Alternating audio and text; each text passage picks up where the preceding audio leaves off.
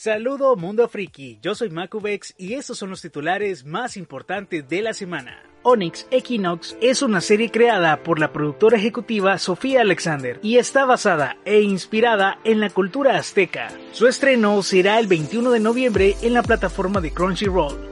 El esperado juego del estudio CD Projekt Red estaba previsto para llegar a mediados de noviembre, pero el estudio comunicó que debido a problemas de tiempo con el parche de lanzamiento, la fecha fue movida para el 10 de diciembre.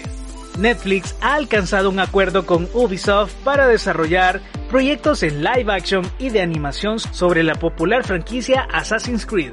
Ewan McGregor confirmó recientemente en una entrevista que las primeras de vestuario de la serie Kenobi se realizaron en el mismo set donde se estaba rodando la exitosa serie de Mandalorian.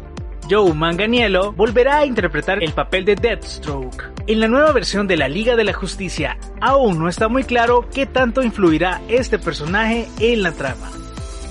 El actor Mark Wahlberg compartió en su cuenta de Instagram en un breve video donde se puede ver un bigote tupido, dejando ver por primera vez la apariencia de Victor Sullivan de la próxima película de Uncharted una querida serie animada regresa con un proyecto llamado Tiny Toons University. Se trata de un reboot y se emitirá a través de Cartoon Network y llegará a streaming mediante HBO Max. Sony ha dado a conocer los juegos gratuitos para noviembre para PlayStation 5 y este es Boxnax. Este estará disponible desde el 12 de noviembre hasta el 4 de enero, mientras que para PlayStation 4 será Middle Earth y Hollow Knight disponible desde el 3 de noviembre hasta el 30 de noviembre.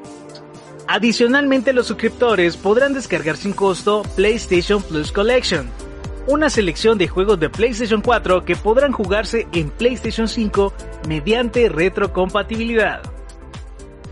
Sigue pendiente de las actualizaciones de Frikiverso para más noticias.